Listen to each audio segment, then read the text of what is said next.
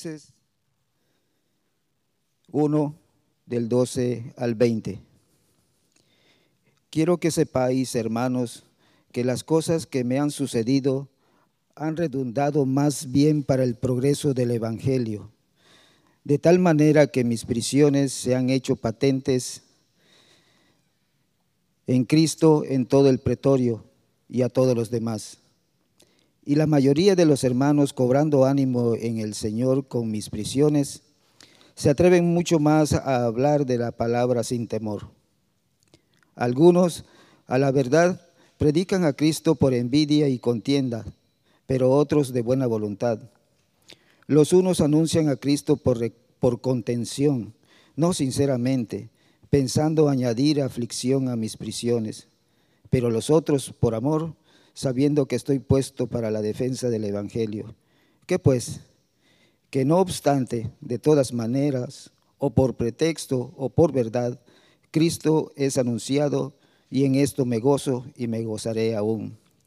Porque sé que por vuestra oración y la suministración del Espíritu de Jesucristo, esto resultará en mi liberación, conforme a mi anhelo y esperanza de que en nada seré avergonzado antes bien, con toda confianza, como siempre, ahora también será magnificado Cristo en mi cuerpo, o por vida o por muerte.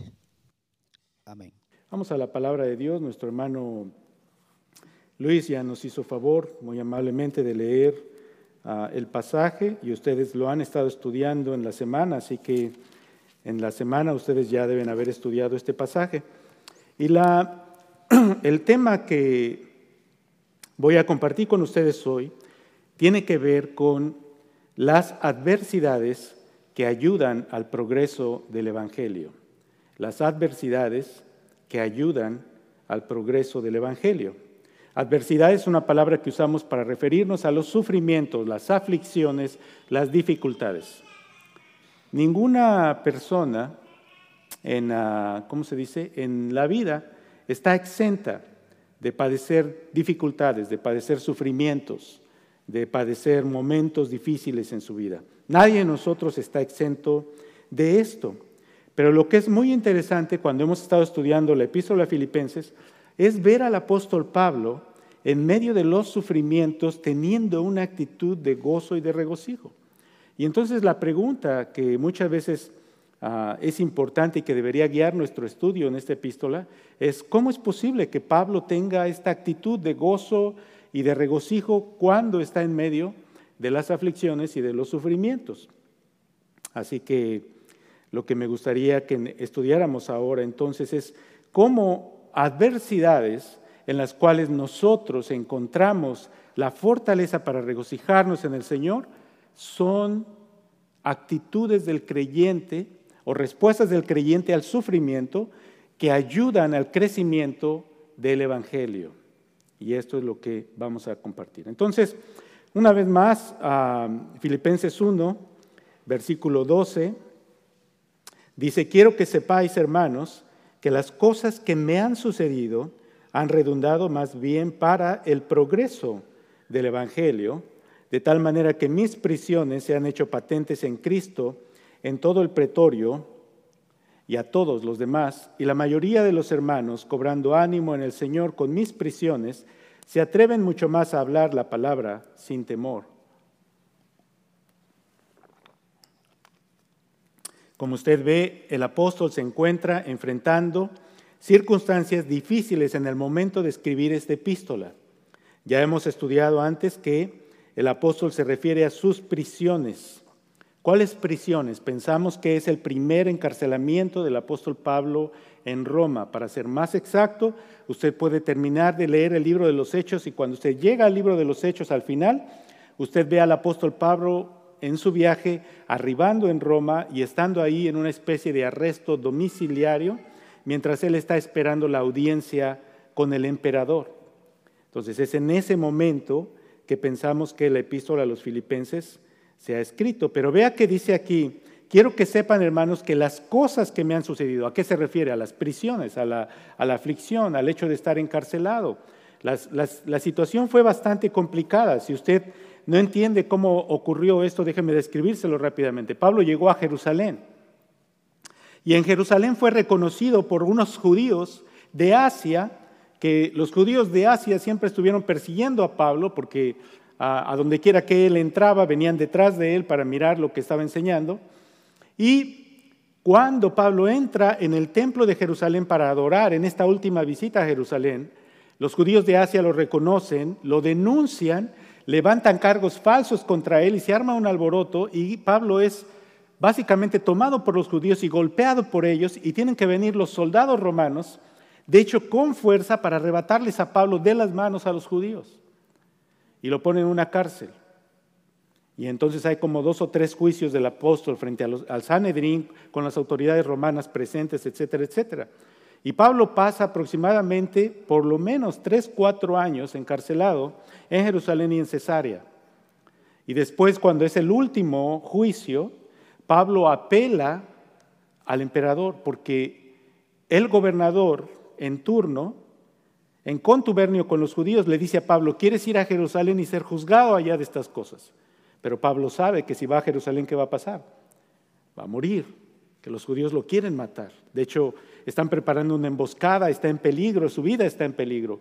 Y él dice, yo apelo a César. Si he ofendido a alguien, he ofendido al César, así que a César. Entonces mandan a Pablo como prisionero. Se va de Jerusalén a Roma como prisionero y por si fuera poco, como si todos estos sufrimientos no fuesen ya suficientes, el hecho de haber sido rechazado, maltratado, herido, puesto en la cárcel, etcétera, etcétera, en el camino a Roma, ¿qué ocurre? Un naufragio. el barco donde Pablo va sufre un naufragio, todo se pierde y tienen que anclarse en una, en una isla, ahí en la mitad del mar Mediterráneo. Y todavía por si fuera poco esto, ¿sí? cuando finalmente escaparon del naufragio y ahí se están calentando en la isla, están haciendo un fuego y el apóstol toma unas varas para echarlas en el fuego y entonces brinca una serpiente y le muerde la mano. ¿Sí? ¿Qué haces? ¿Qué haces cuando tienes todas estas dificultades, adversidades? Pues los lugareños, ¿verdad? Vieron a Pablo y dijeron, este ha de ser un hombre terrible, que la justicia divina lo persigue, lo persigue hasta aquí, habiendo escapado del naufragio, la justicia divina lo persigue aquí. Ah, pero después se dan cuenta que Pablo no, no enferma. La serpiente que lo mordió era una serpiente venenosa, pero él no enferma, él no, no, le, no le ocurre nada. Y entonces empiezan a decir, oh, es un enviado de los dioses. Y Pablo usa esta oportunidad para predicar el Evangelio. Interesante, donde quiera que está, en el momento que esté encarcelado, en cadenas, libre, caminando, donde quiera que va, hay una pasión en el corazón de este hombre. ¿Cuál es esa? Compartir el Evangelio de Cristo. Y así que hay esa oportunidad. Después finalmente llega a Roma y como dije, lo ponen en un arresto domiciliario aparentemente, custodiado, tiene cierta libertad para predicar, tiene cierta libertad para que los hermanos vengan a él, pero está encarcelado. Es decir, está encarcelado con unas cadenas, si no atado a algún lugar, por lo menos con soldados presentes ahí donde él se encuentra. No tiene libertad de moverse.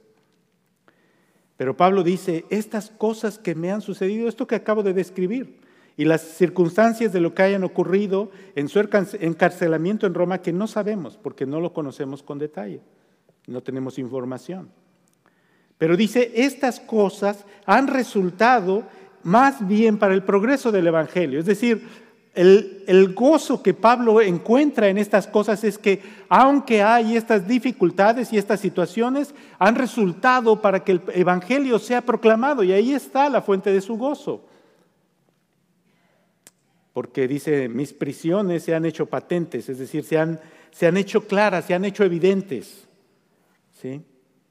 ¿En quién? En el pretorio. ¿Qué es el pretorio? El pretorio es esta guardia de soldados, este cuartel de soldados que guardaban la mansión de un gobernador local.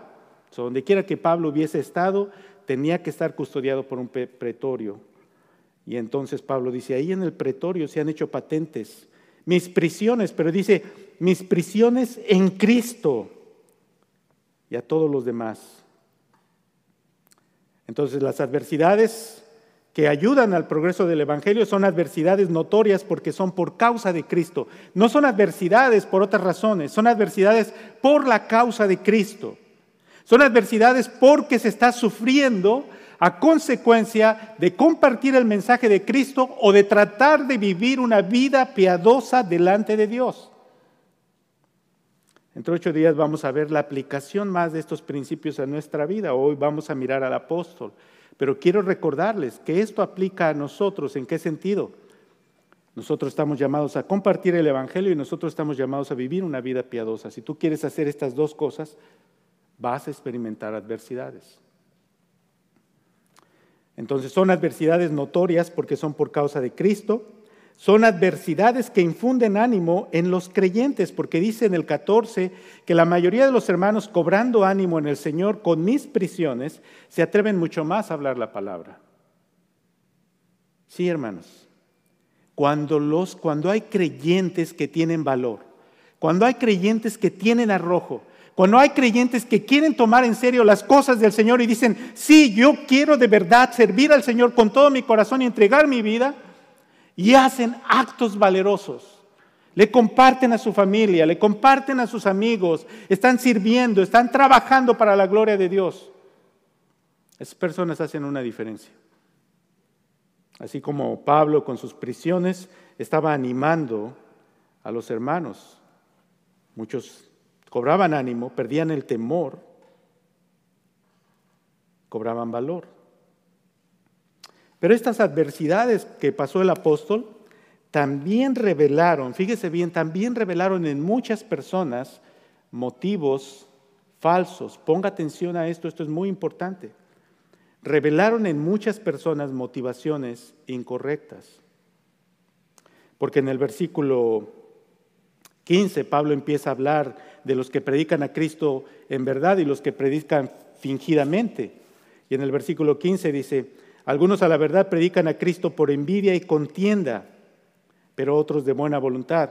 Los unos anuncian a Cristo por contención, no sinceramente pensando añadir aflicción a mis prisiones, pero los otros por amor, sabiendo que estoy puesto para la defensa del Evangelio. Que pues, que no obstante, de todas maneras, o por pretexto o por verdad, Cristo es anunciado y en esto me gozo y me gozaré. Entonces déjame hablar un poquito nada más de estos dos contrastes, los que predican sinceramente y los que no, los que cobran ánimo y valor para predicar a Cristo, los que lo hacen correctamente, con motivos sinceros, genuinos, de su corazón realmente quieren hacerlo para la gloria de Dios. El apóstol dice que estos predican con valor. Son personas creyentes que están dispuestas a enfrentar la oposición del mundo para proclamar el mensaje de Cristo. Son personas que han vencido el temor. ¿El temor de qué? ¿Cuál es el temor que nos impide predicar a Cristo?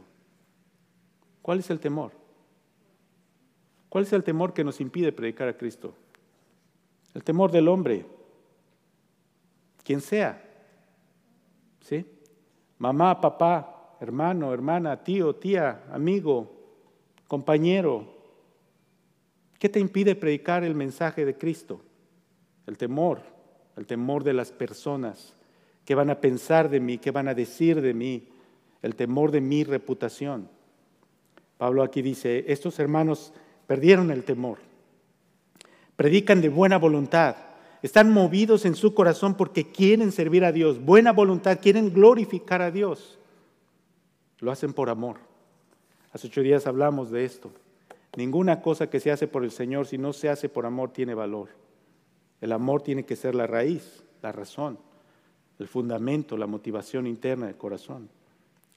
También dice Pablo que lo hacen, dice, pero otros lo hacen por amor sabiendo que estoy puesto para la defensa del Evangelio. Es decir, estos que lo hacían por amor lo hacían para afirmar el ministerio del apóstol Pablo.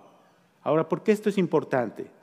No porque la idea fuera que ellos predicaran a Pablo, sino porque al afirmar el ministerio de Pablo, ellos están afirmando el mensaje del Evangelio. Es decir, hay una identificación entre el mensaje del Evangelio y Pablo. ¿sí?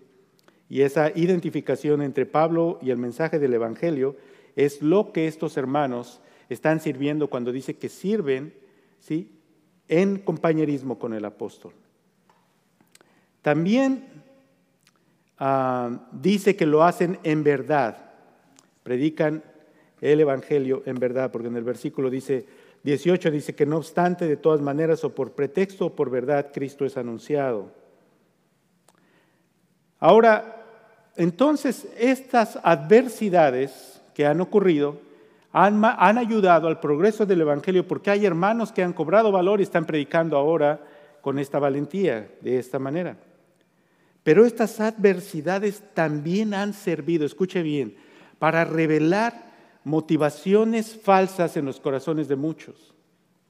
Lo que es muy impactante en este pasaje, mis hermanos, es que es posible hacer obras buenas con motivos equivocados.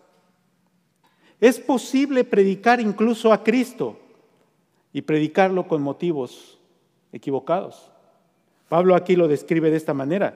Dice, los que predican con motivos falsos predican por envidia.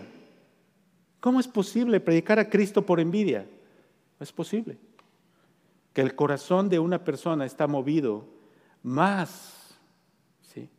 por la contención, por lo que mira en otros, por lo que piensa que otros hacen y dicen, oh, yo puedo hacer eso.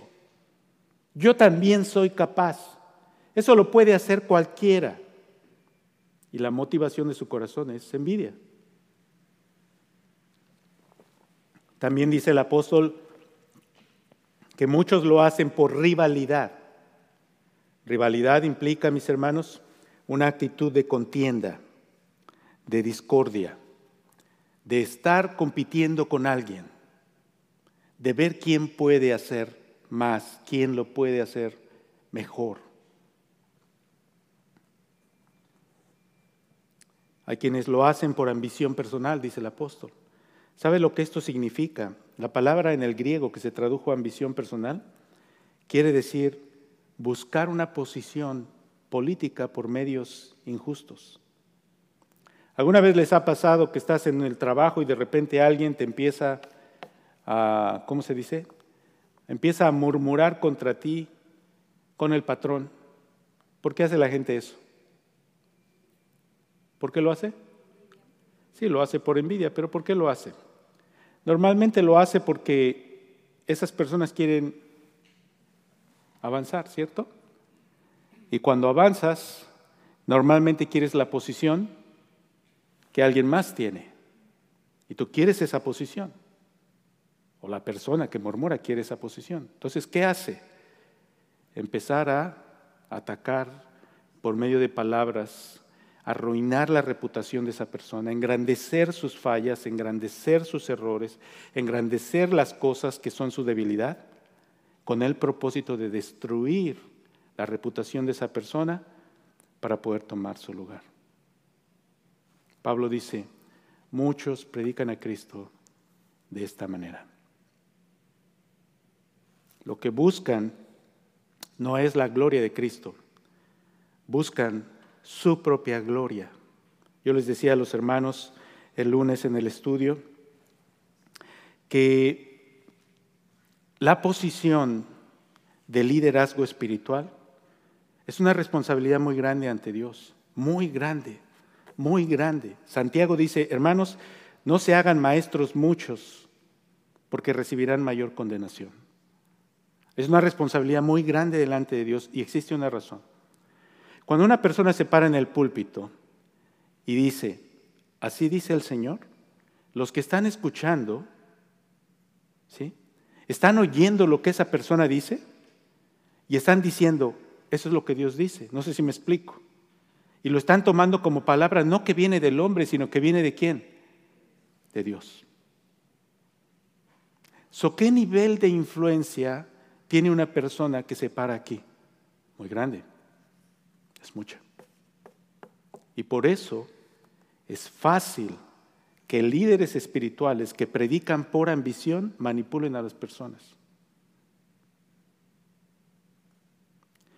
Me da tristeza que la gente busca iglesias basadas en cosas superficiales, Voy a esta iglesia porque me gusta la música. Está bien la música, a mí me encanta la música.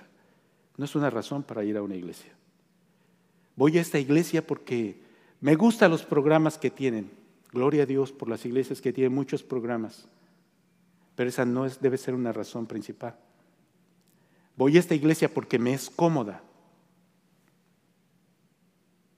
No. Aquí la importancia de entender que cuando tú estás siguiendo un liderazgo espiritual, tienes que fijarte si realmente la palabra de Dios está siendo proclamada correctamente. Porque hay muchos que no predican a Cristo correctamente. Hay muchos que lo hacen por ambición. Hay muchos que lo hacen con un corazón que está deseando tomar ventaja de las personas. Tienen tener influencia sobre la gente por cualquier razón sea ganancia material, sea reputación, sea engrandecer su propio nombre, sea la rivalidad, sea yo soy esto, yo soy alguien, yo soy mejor. Pablo dice, muchos predican a Cristo por ambición. Muchos predican a Cristo, dice, no con sinceridad. La palabra que se tradujo aquí, sinceridad, es una palabra parecida a la palabra santidad o pureza. Como Pablo diciendo, cuando estas personas predican a Cristo, la mundanalidad, la contaminación, la corrupción de sus corazones se revela. También dice que lo hacen, dice,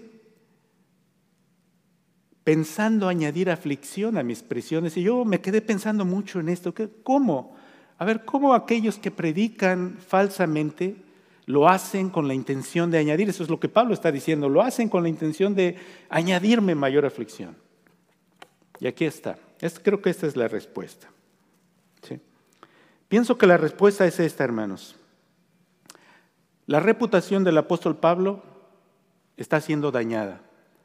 Como dije, Pablo va de la mano su mensaje con su reputación.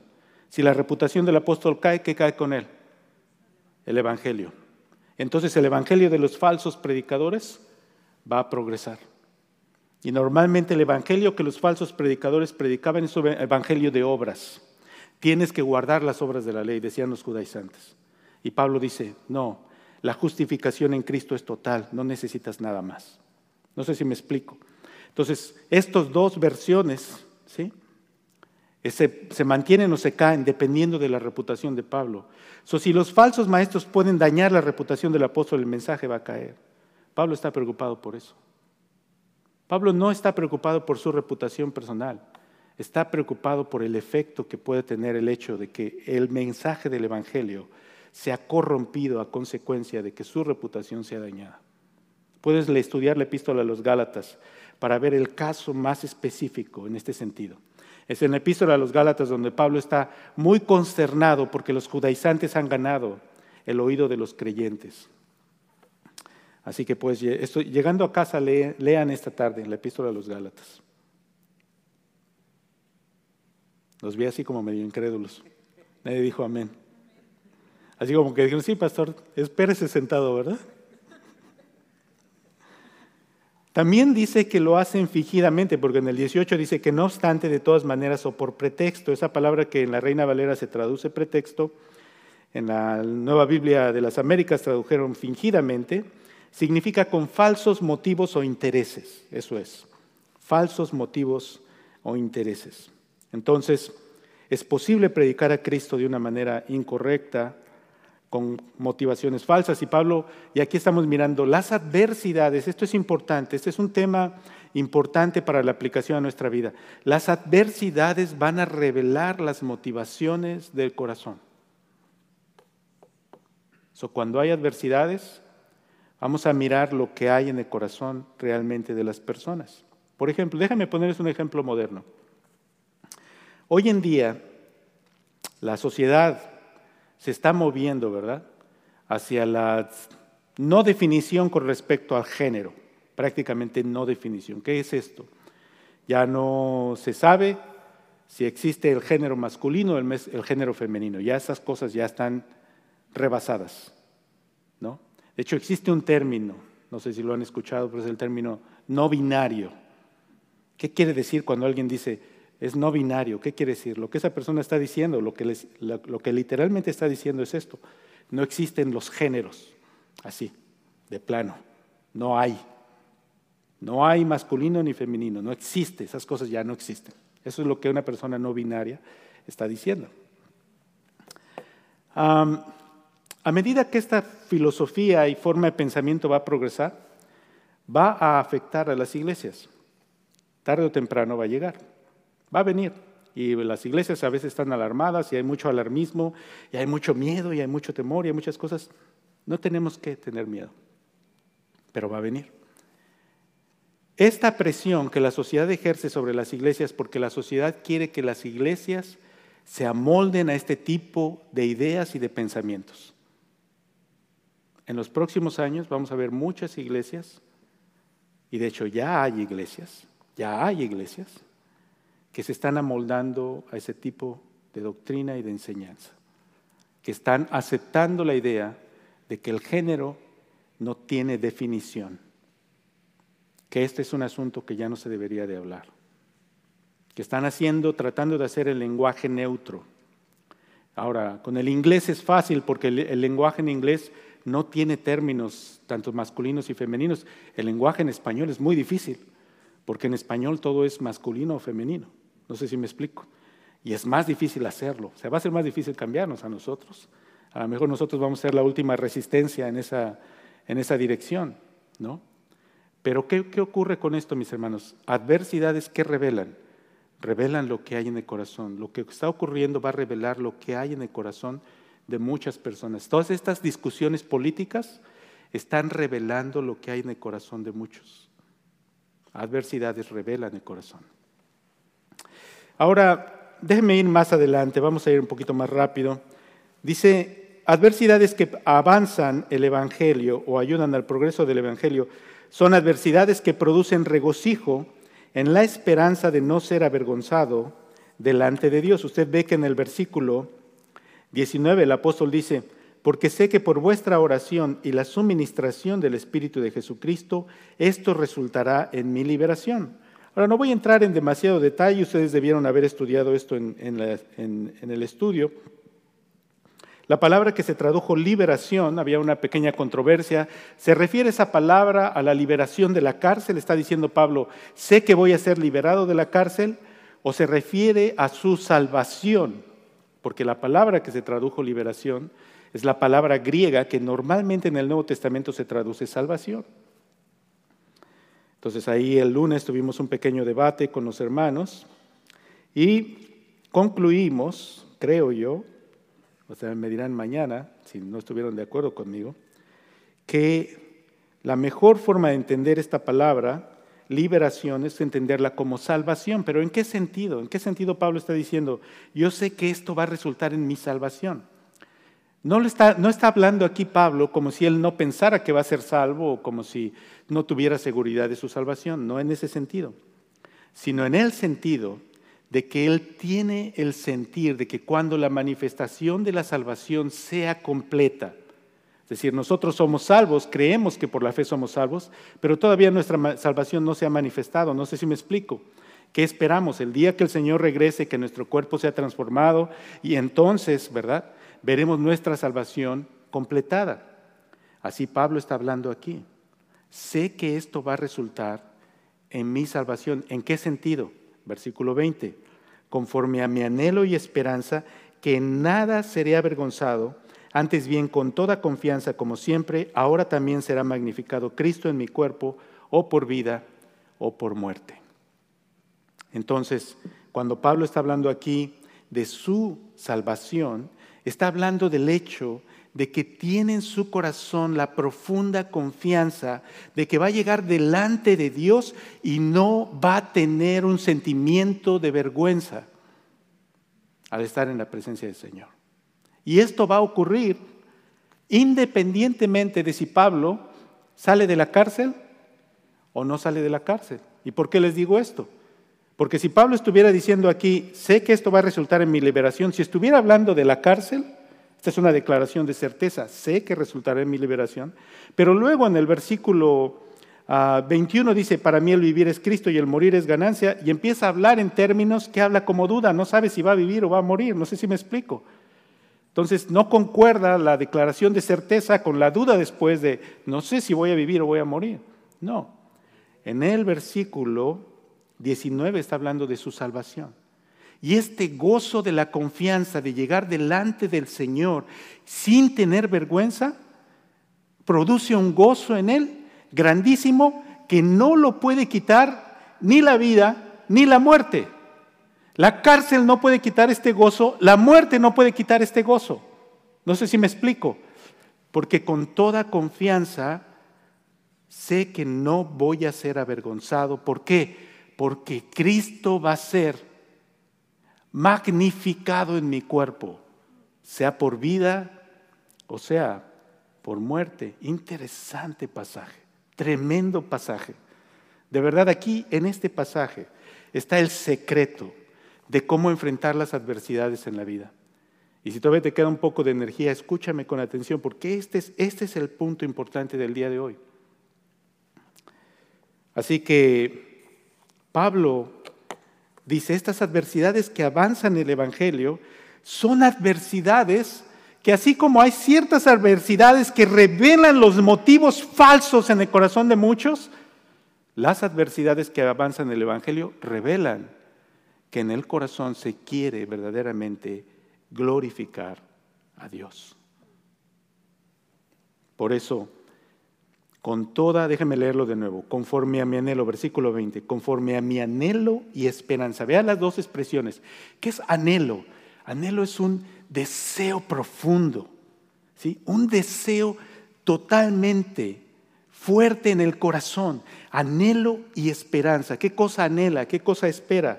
Dice, de que nada seré avergonzado. ¿Cuándo? Por supuesto, está hablando cuando llegue delante del Señor. Cuando llegue ante el Señor, en nada seré avergonzado.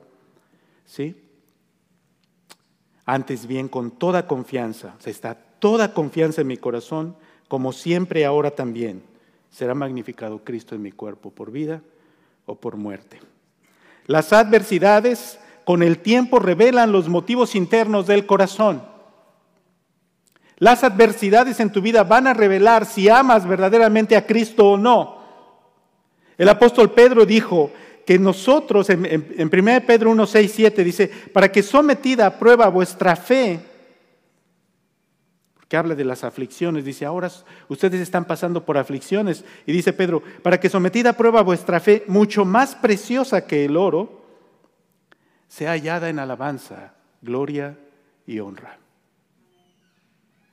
¿Por qué pasamos aflicciones? ¿Por qué vienen adversidades a nuestra vida? Dice Pedro, para revelar lo que hay en tu corazón. Porque la fe es purificada como el oro que se mete al fuego para ser purificado. Y cuando la fe es purificada y el creyente pasa por adversidades y a través de sus adversidades glorifica a Cristo, ah, entonces Cristo es magnificado y glorificado. Y la fe del creyente es purificada, elevada, transformada.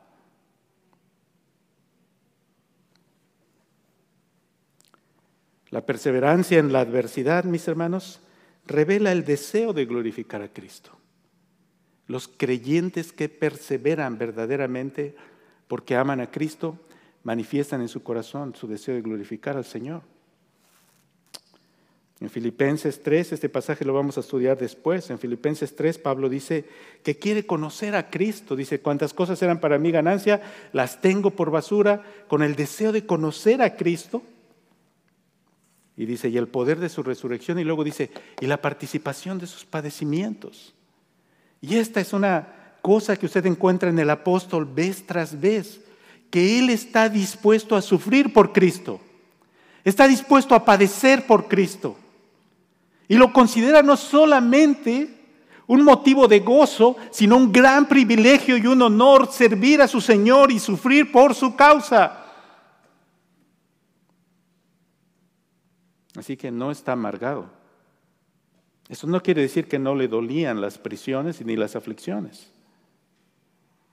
Pero no había una gota de amargura en el corazón de este hombre. Mira, cuando las adversidades vienen en nuestra vida, van a ocurrir dos cosas al terminar la adversidad. Uno, amargura, resentimiento, odio, inconformidad, actitudes de la carne. Aunque haya sufrido injustamente. Muchas veces cuando sufrimos injustamente nos sentimos con el derecho de mantener nuestra actitud de rencor y resentimiento. Tenemos derecho porque fuimos maltratados, ultrajados, vejados, ofendidos, dañados. Y el resultado de la prueba que es corazón lleno de resentimiento. ¿Qué te deja eso en la vida? ¿De qué te sirve? ¿De qué te ayuda? Dime, ¿cómo te hace eso un mejor creyente, una mejor creyente? Aferrarte a tu ira, a tu enojo, a tu resentimiento, a tus envidias, a tus orgullos. ¿Cómo te ayuda eso? ¿Te trae paz? ¿Te trae tranquilidad? ¿Sí? ¿Te hace sentir relajada, descansado, tranquilo? No. ¿Cómo vives con esas cosas en tu corazón? En tormento. Es más, no puedes ni siquiera ver a las personas que odias porque todo lo que esas personas hacen te causa dolor. Miren, cuando una persona desarrolla una actitud de resentimiento y mira a otra contra otra persona y mira a esa otra persona, todo lo que esa persona hace es interpretado de manera negativa, ¿cierto? Pero ¿quién está sufriendo? ¿Quién? ¿Quién está sintiendo en el corazón ese odio y ese resentimiento? No me puedes decir que hay paz en tener resentimiento. Nunca he visto a nadie. Y en lo personal, cuando he permitido estos pensamientos en mi corazón, nunca he estado tranquilo. Es solamente cuando descargas tu corazón de estas cosas que puedes tener paz y tranquilidad.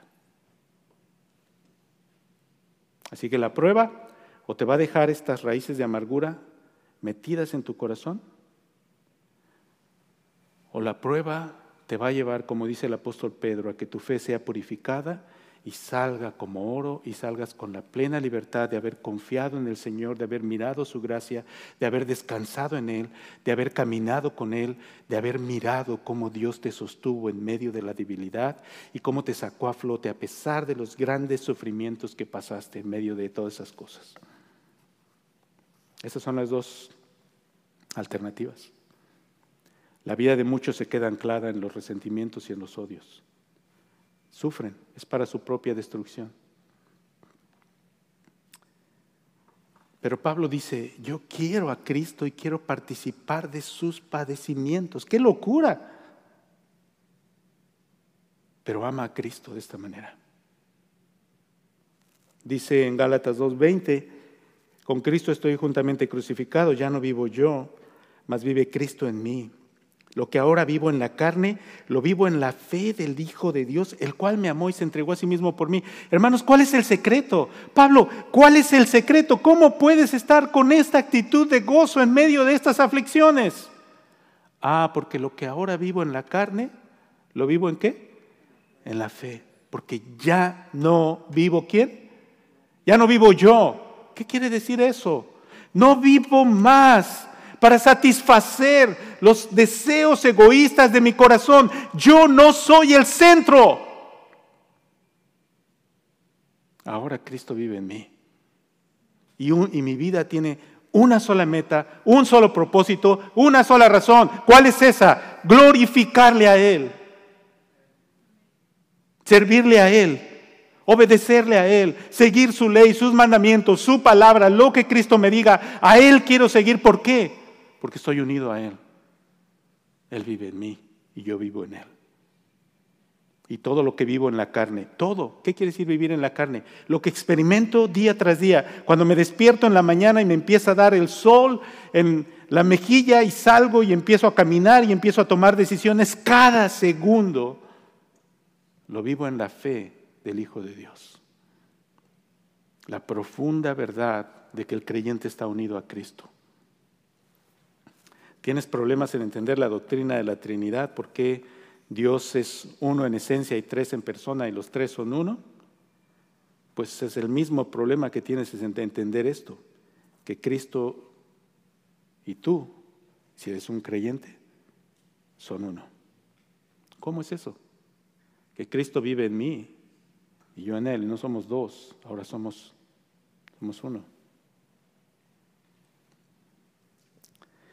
Pablo habla, describe algunos de sus sufrimientos y voy a revisar algunos pasajes, lo voy a hacer rápidamente, hermanos.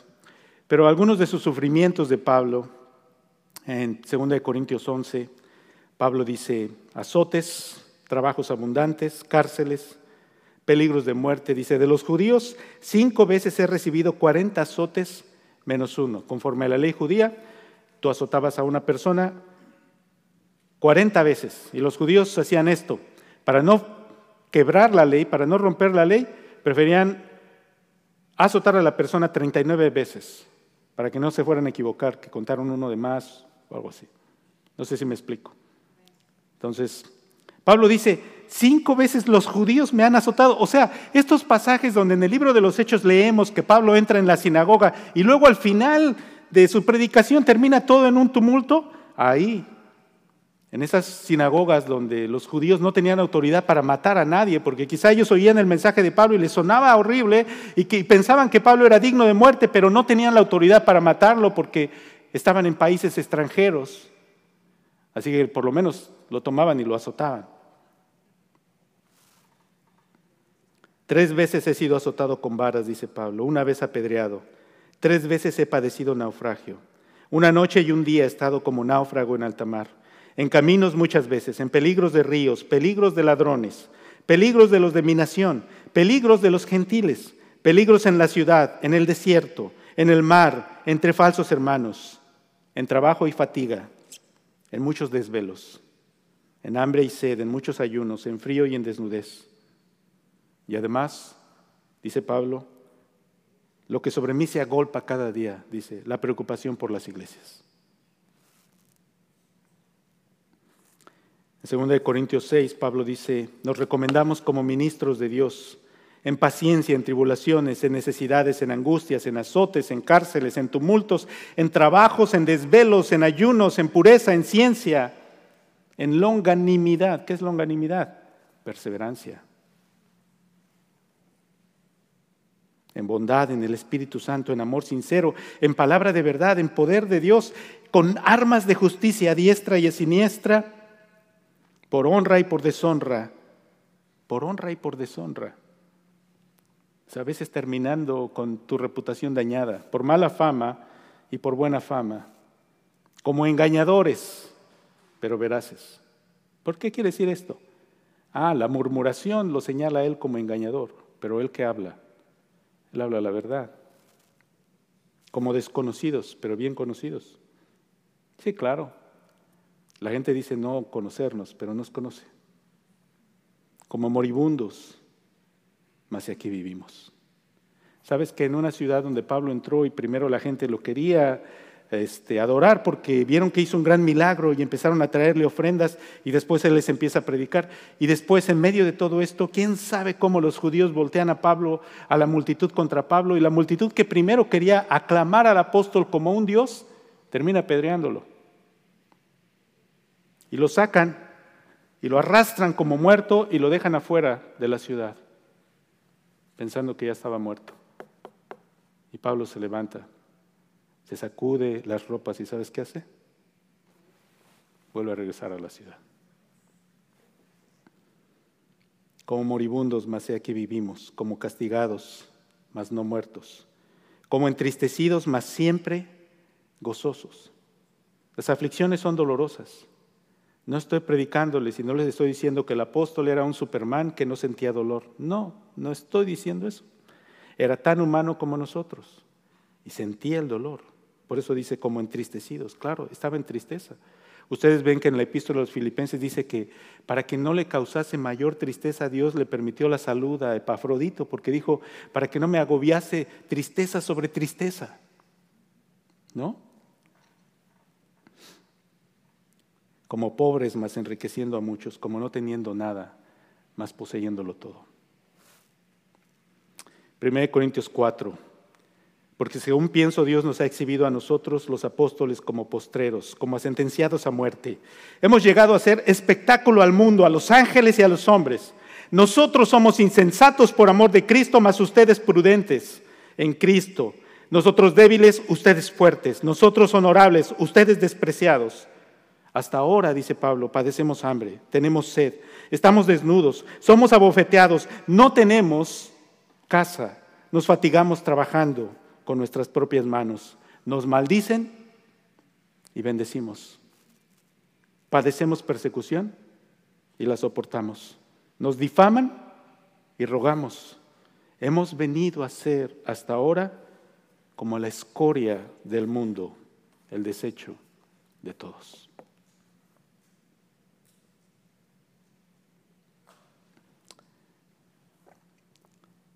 En 2 Corintios 4 dice, pero tenemos este tesoro en vasos de barro para que la excelencia del poder sea de Dios y no de nosotros que estamos atribulados en todo, mas no angustiados, en apuros, mas no desesperados, perseguidos, mas no desamparados, derribados, pero no destruidos, llevando en el cuerpo siempre por todas partes la muerte de Jesús, para que también la vida de Jesús se manifieste en nuestros cuerpos.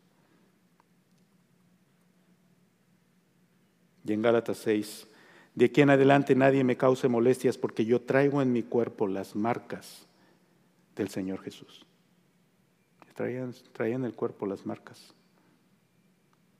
Ahí estaban las varas de los azotes, ahí estaban las marcas de las cadenas, ahí estaban las heridas que habían cicatrizado, pero que se habían quedado ahí como señal, como testimonio de la fidelidad de este hombre a su Señor.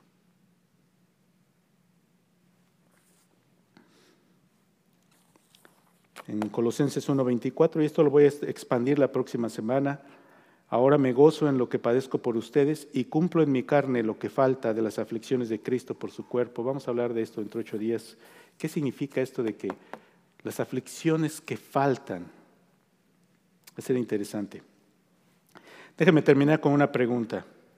Ok, a ver, vamos a tratar de resumir estamos viendo adversidades que han servido para el progreso del Evangelio. ¿Cuáles son esas adversidades? Esas adversidades donde el corazón de los creyentes se revela que están viviendo para la gloria de Dios. Y porque son fortalecidos, porque glorifican a Dios, porque salen adelante, manifiestan lo que hay en su corazón, que Cristo es glorificado en medio de las dificultades. Déjeme hacerle una última pregunta. ¿Por qué es Cristo digno de ser glorificado en medio del sufrimiento? ¿Por qué? Bueno, déjenme, déjenme hacerle, quizá hice la pregunta incorrecta, debería preguntar, ¿es Cristo digno de ser glorificado en medio del sufrimiento? Lo es. ¿Es Cristo digno de ser glorificado? Hemos visto a Pablo, la lista de los sufrimientos es terrible, ¿no? ¿Alguna vez ha experimentado alguna de estas cosas que le pasaron al apóstol? ¿Sí? Pero él consideraba un honor y un privilegio esto. ¿Por qué es Cristo digno de ser glorificado? Déjenme darles un par de puntos y vamos a terminar. Cristo es digno de ser glorificado porque Colosenses 2, 9, 10 nos dice que en Él habita corporalmente toda la plenitud de la deidad y dice en el 10, y ustedes están completos en Él, quien es la cabeza de todo principado y potestad. Esta idea, hermanos, de que Cristo, ¿sí? En Él habita toda la plenitud de la deidad, significa esto. Cristo es digno de ser glorificado porque cuando tú estás glorificando a Cristo, estás glorificando al Dios eterno, creador, cuya gloria y belleza de sus atributos es la solución, la correcta resolución de toda situación. Es solamente cuando Cristo es glorificado que la vida puede tener estabilidad, dirección, paz, armonía, amor. Porque es solamente cuando Él es glorificado que su amor, su justicia, su verdad, su integridad, su perdón, su misericordia se manifiesta en nuestras vidas. Si Cristo no es glorificado, como dije, cuando pasamos la adversidad, entonces nos llenamos de nosotros mismos y entonces somos arrogantes, egoístas, soberbios, resentidos, amargos, murmuradores, chismosos, rencillosos. Pero si Cristo es glorificado, nos revestimos de su gloria y en Él habita toda la plenitud. Todo lo que tú necesitas se encuentra en Cristo. Entonces en la prueba, cuando tú lo glorificas a Él, su justicia, su verdad, su integridad, su amor, su fortaleza, su poder se manifiestan en ti físicamente, en tu vida, en tu situación. Cristo es digno de ser glorificado porque Él merece toda la gloria. Solo cuando Él es glorificado, nuestra vida realmente tiene sentido. Cristo es digno de ser glorificado porque su sacrificio nos dio una esperanza que ninguna adversidad puede quitarnos. No existe problema en este mundo que pueda arrebatarte la esperanza que Cristo te ha dado si tú eres un creyente. En el mismo pasaje en Colosenses 1 dice el apóstol que por cuanto agradó al Padre que en él habitase toda plenitud, estoy leyendo el versículo 19, y el 20 dice, y por medio de él, es decir, Cristo, reconciliar consigo todas las cosas, así las que están en la tierra como las que están en los cielos, haciendo la paz mediante la sangre de su cruz. Y a ustedes también, que eran en otro tiempo extraños y enemigos en su mente, haciendo malas obras, ahora les ha reconciliado en su cuerpo de carne por medio de la muerte, para presentarles santos y sin mancha e irreprensibles delante de Él, si en verdad permanecéis fundados y firmes en la fe y sin moverse de la esperanza del Evangelio que han oído. ¿Por qué es Cristo digno de ser glorificado? Oh hermanos, Cristo es digno de ser glorificado porque en el momento que nosotros enfrentamos las cosas serias de la vida, cuando enfrentamos los grandes problemas de la vida, el único que ha provisto una respuesta, que es la verdadera respuesta que vence sobre todas las cosas el Señor Jesucristo. Con su muerte y su resurrección, cuando Jesús vio a María y a Marta llorando por su hermano Lázaro que había muerto, le dijo, ¿no te he dicho que si crees verás la gloria de Dios? Y luego le dijo, ¿sí? Aquel que cree en mí, aunque esté muerto, ¿qué? Vivirá. Cuando estás ahí frente al, frente al momento en que una persona pierde la vida, ¿qué cosa te da esperanza? ¿De qué sirven las palabras bonitas, el llanto, las invocaciones si tú sabes que es nada más una manera de masajear tus emociones, pero no hay realidad en esto. No tienes esperanza de que vas a ver a esta persona, ni que vas a poder estar con él, ni le vas a volver a abrazar. No tienes esa esperanza. Oh, pero si eres un creyente en Cristo, si entiendes lo que significa la victoria de Cristo en la cruz cuando Él se levantó y resucitó, entonces entiendes por qué Cristo es digno de ser glorificado en toda situación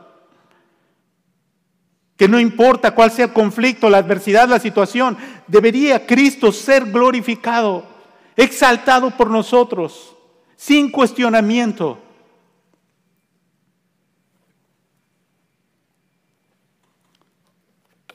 Cristo es digno de ser glorificado, mis hermanos, porque Él es nuestro perfecto sumo sacerdote. ¿Sabes lo que hace un sacerdote? Un sumo sacerdote es lo que hace es interceder. Cristo intercede por nosotros. Pero el libro de Hebreos nos dice en el capítulo 4 que no tenemos un sumo sacerdote que no pueda compadecerse de nuestras debilidades, sino uno que fue tentado en todo según nuestra semejanza, pero sin pecado. Acerquémonos pues confiadamente al trono de la gracia para alcanzar misericordia y hallar gracia para el oportuno socorro. Oh, cuando estoy en el sufrimiento, cuando paso la adversidad, el sufrimiento es dolor y el dolor es real. Y vas a tener que llorar, vas a tener que sufrir, vas a sentirlo. No estoy predicándoles esta mañana diciéndoles, no sientan dolor. Eso sería una negación de cómo Dios diseñó al ser humano. El ser humano siente dolor, es normal sentir dolor. Pero cuando sientes dolor en tu adversidad, recuerda que tienes un sumo sacerdote que puede entenderte, porque él vivió la experiencia del dolor, así como tú. Y por eso dice el libro de Hebreos, acércate confiadamente, ven a él. ¿Qué hace el creyente en medio de la adversidad? Trae su dolor al Señor para encontrar consuelo en Él. Glorifico a Cristo porque Cristo es digno de ser glorificado en toda situación. El Señor Jesucristo nos lo mostró. Cuando fue a la cruz, dice que por el gozo puesto delante de Él, menospreció el oprobio y fue a la cruz. ¿Sí? Pero al mismo tiempo en la cruz experimentó el dolor y clamaba a su Padre. Y decía, Padre, ¿por qué me has abandonado? Era Dios, era hombre. Por último, mis hermanos, ¿por qué es digno Cristo de ser glorificado? Porque su exaltación es la reversión de toda maldición. Cristo es digno de ser glorificado. Efesios 1 dice que el Padre, según su propósito, se había propuesto en sí mismo reunir todas las cosas en Cristo en la dispensación del cumplimiento de los tiempos. Esto lo vamos a estudiar con detalle más adelante, pero solo quiero señalar que cuando Cristo sea exaltado, se va a manifestar la gloria del reino de Dios y entonces toda lágrima será enjugada, todo dolor será quitado, toda herida será vendada y será curada y será sanada.